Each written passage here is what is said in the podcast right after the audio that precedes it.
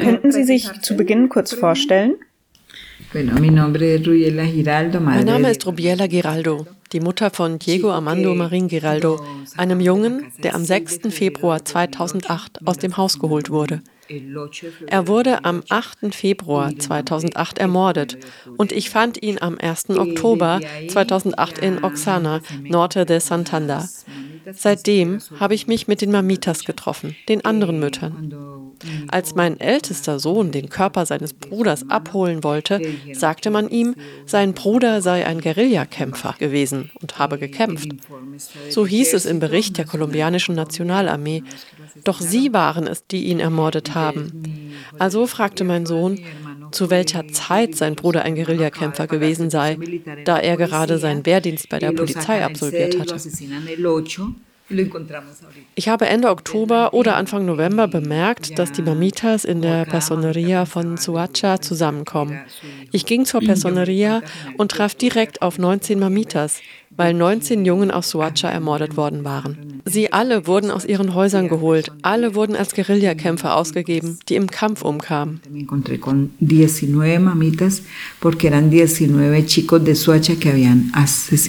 Ich bin Jacqueline Castillo, die Schwester von Jaime Castillo. Er verschwand am 10. August 2008 und wurde am 12. August desselben Jahres tot in Ocaña aufgefunden, in Norte de Santander, zusammen mit den jungen Leuten aus Soacha, präsentiert als ein im Kampf getöteter Guerillakämpfer. Warum haben Sie sich auf diese Reise durch Europa gemacht und worauf möchten Sie aufmerksam machen?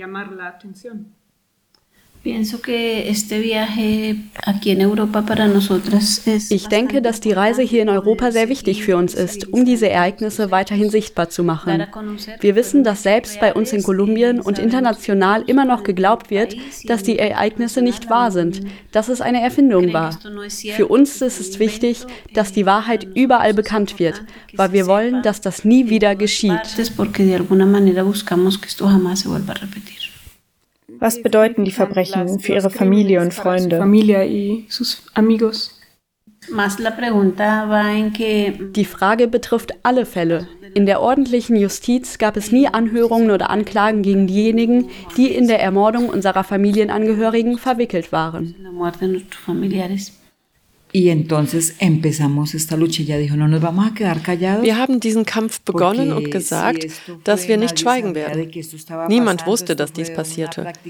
Es war eine systematische Praxis, die seit 2002 existierte. Wir haben das mit unseren Kindern erfahren, obwohl sie dachten, diese jungen Männer hätten keine Familie oder dass niemand nach ihnen suchen würde. Wie reagiert die kolumbianische Gesellschaft auf diese Fälle? Es ist eine Schande für die kolumbianische Gesellschaft zu wissen, dass die Armee unsere Söhne getötet hat. Diese Verbrechen waren ein landesweiter Skandal. Die Armee hat sie begangen, diejenigen, die das Leben der Bürgerinnen schützen sollten.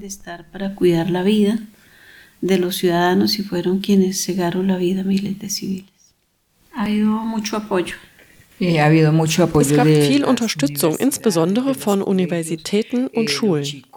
Die jungen Leute laden uns oft ein und wir halten viele Vorträge, vor allem an den Universitäten.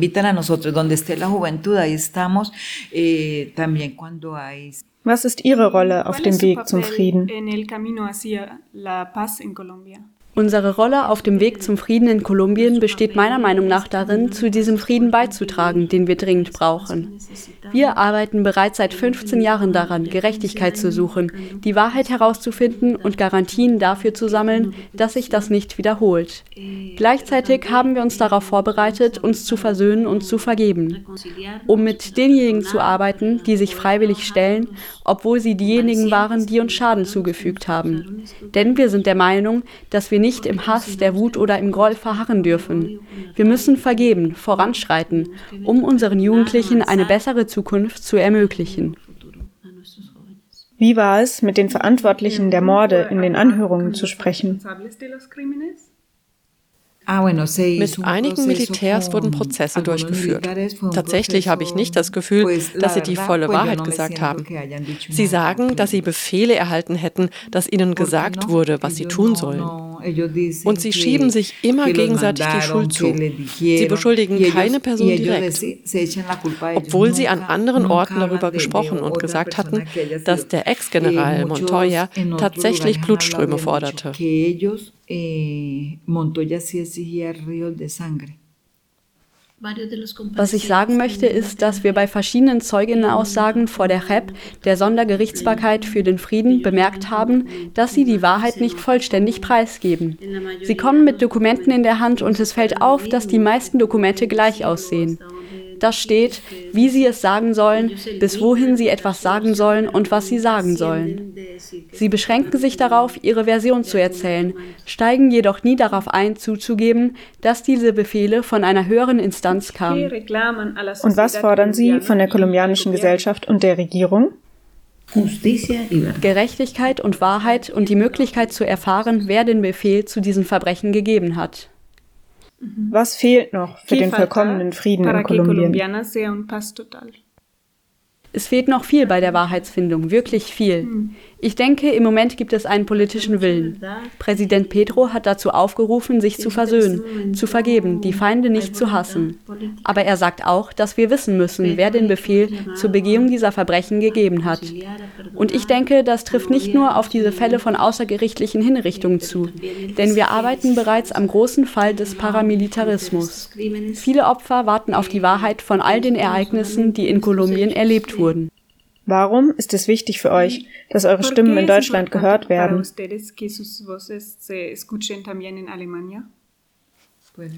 Es ist wichtig, damit klar wird, dass dies keine Lüge ist, dass es nicht unwahr ist. Wir sprechen aus der Perspektive der Opfer. Wir leben diesen Schmerz und auch mit der Zeit wird er nicht verschwinden. Also wollen wir Europa zeigen, dass dies auch Teil der vollständigen Wahrheit ist und dass dieses Morden etwas Systematisches war, das in Kolumbien passiert ist. algo sistemático que pasó en Colombia. Wir wissen jetzt, dass Deutschland den Prozess der HEP unterstützt. Daher ist es auch wichtig, hier zu sagen, wie es wirklich war. Denn was die HEP berichtet, ist etwas anderes als das, was wir als Opfer sagen. Ein Land wie Deutschland, das den Prozess der Sondergerichtsbarkeit unterstützt, sollte in der Lage sein, Ergebnisse zu fordern. Wir machen keine Fortschritte auf höchster Ebene. Es sind bereits fünf Jahre vergangen und es verbleiben noch zehn Jahre im HEP-Prozess. Über 3000 Männer werden in den Anerkennungsanhörungen untersucht. Und bisher gab es in jeder Anhörung nur 10, 11, 12 Soldaten. Wann kommen die anderen? Glauben Sie, dass die JEP eine wichtige Arbeit macht auf dem Weg zum Frieden? Ich denke, sie haben wirklich wertvolle Arbeit geleistet. In der ordentlichen Justiz wurden nicht viele Fortschritte erzielt. Vor etwas mehr als drei Jahren wurden 6.402 dokumentierte Fälle zwischen 2002 und 2008 veröffentlicht. Diese Zahl konnte belegen, dass es sich um eine systematische Praxis handelte. In den Anerkennungsanhörungen wurde nachgewiesen, dass die Jugendlichen tatsächlich unter Vorspiegelung falscher Tatsachen weggebracht und als vermeintliche Guerillakämpfer getötet wurden. Es wurden so Aussagen von Uribe widerlegt, der sagte, dass die Jugendlichen Kaffee ernten würden. Er sprach auch von einigen faulen Äpfeln in der Armee. Und heute wissen wir, dass mehr als 3000 Männer untersucht werden. Es waren also keine einzelnen faulen Äpfel. Ich denke, die geleistete Arbeit war positiv. Doch es fehlen viele Richter, um die Arbeit zu unterstützen. Ebenso ist die Arbeitseinheit zur Suche nach verschwundenen Personen noch nicht voll besetzt. In Kolumbien dauert es manchmal über ein Jahr, um eine Leiche zu identifizieren. Vor kurzem wurden 80 Leichen in Copey hinzugefügt, wo der Sohn einer der Frauen aus dem Kollektiv liegt. Wenn es also jedes Mal ein Jahr dauert, wird es uns nicht möglich sein, 80 Leichen zu identifizieren. Wir haben hier in Deutschland auch darum gebeten, Alternativen zu suchen. Wir brauchen Unterstützung von anderen Ländern, die bessere Technologie zur Identifizierung von Leichen haben. Was glauben Sie? Wer hat den Befehl gegeben? Probablemente él no haya dicho, Álvaro Uribe Es ist wahrscheinlich, dass Alvaro Uribe nicht gesagt hat, geht und sammelt alle Jungen am Wegesrand ein und tötet sie. Aber er hat eine Richtlinie geschaffen, bei der er die Militärs dazu ermutigte, gemäß den Ergebnissen vorzugehen. Sie sagten, wenn sie die Toten zählten, hätten sie Vorteile wie Medaillen, Beförderungen, Urlaub und Geld erhalten. Für sie war also das Ergebnis der Abschüsse wichtig.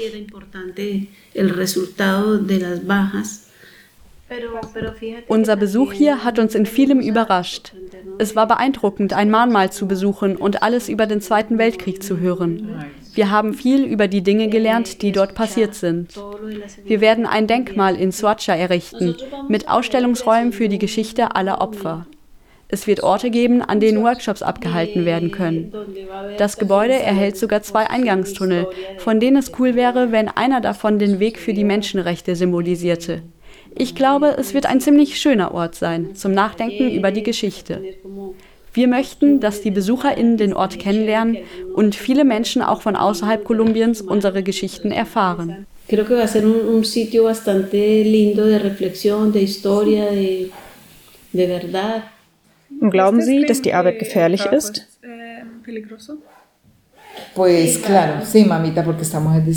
Natürlich, ja, Mamita, weil wir militärische Vorgehen aufdecken und darauf aufmerksam machen.